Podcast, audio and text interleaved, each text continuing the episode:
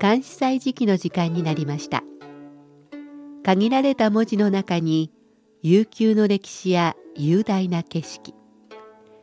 時に心のひだが織り込まれている漢詩日本の俳句や短歌にも共通するところがあるように思います。読むたびに聞くたびに理解が深まったり新しい発見があったり。そんな監視の世界を旅してみましょう。ご案内は私高橋恵子。中国語の朗読は劉英でお届けします。北京の街角ではあちこちでバラの花が咲き始めました。バラは菊の花とともに北京市の市の花でもあります。そのせいかこの時期同じように盛りを迎えているボタンや芍薬と違って花壇よりむしろ歩道や車道の中央分離帯などより人の目につきやすいところに多く植えられているような気がします。日本人の私にとってバラの花というと高根の花や温室育ちのイメージですが北京では車の排気ガスを浴びながらもその美しさで和ませてくれる苦労人強い花のイメージですもしかすると日本では美しさとは儚さで中国では美しさとは強さなのかなとバラの花を見て一人深読みしてしまいます。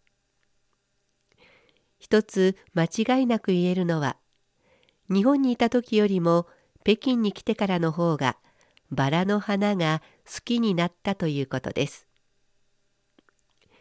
さて今日はバラ香る今頃の様子を歌った芝公の初夏を紹介します。初夏芝公四月清河雨乍晴，南山当户转分明。更无柳絮因风起，唯有葵花向日倾。4月生は雨たちまち晴れ南山戸にあたって うたた文明なりさらに流女の風によって起こるなしただ幾何の日に向かって傾くありもう一度中国語で聞いてください。四月清河雨乍晴。南山当户转分明，更无柳絮因风起，唯有葵花向日倾。初夏4月、雨はたちまち晴れて、家の門から見える南山はあっという間にはっきり見えるようになった。もう流女が風で舞うことはない。ただ立ち葵が太陽に向かっているのが見えるだけ。作者芝公は北宋の詩人。政治家歴史家としても有名です。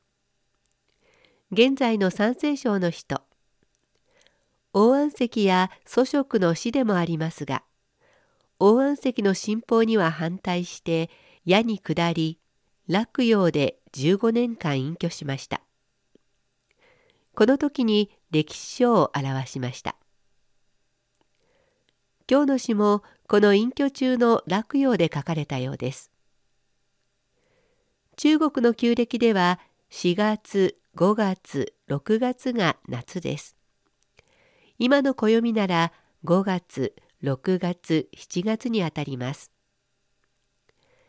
タイトルの初夏は旧暦の4月。今なら5月のことです。生はこれはすがすがしく爽やかなこと。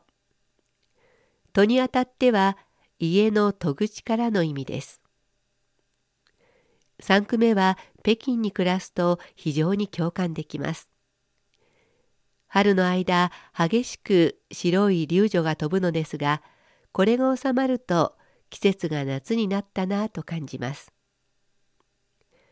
この白くふわふわした流女に対してすっとまっすぐに伸びる立ち葵の花が登場してこの詩が終わります。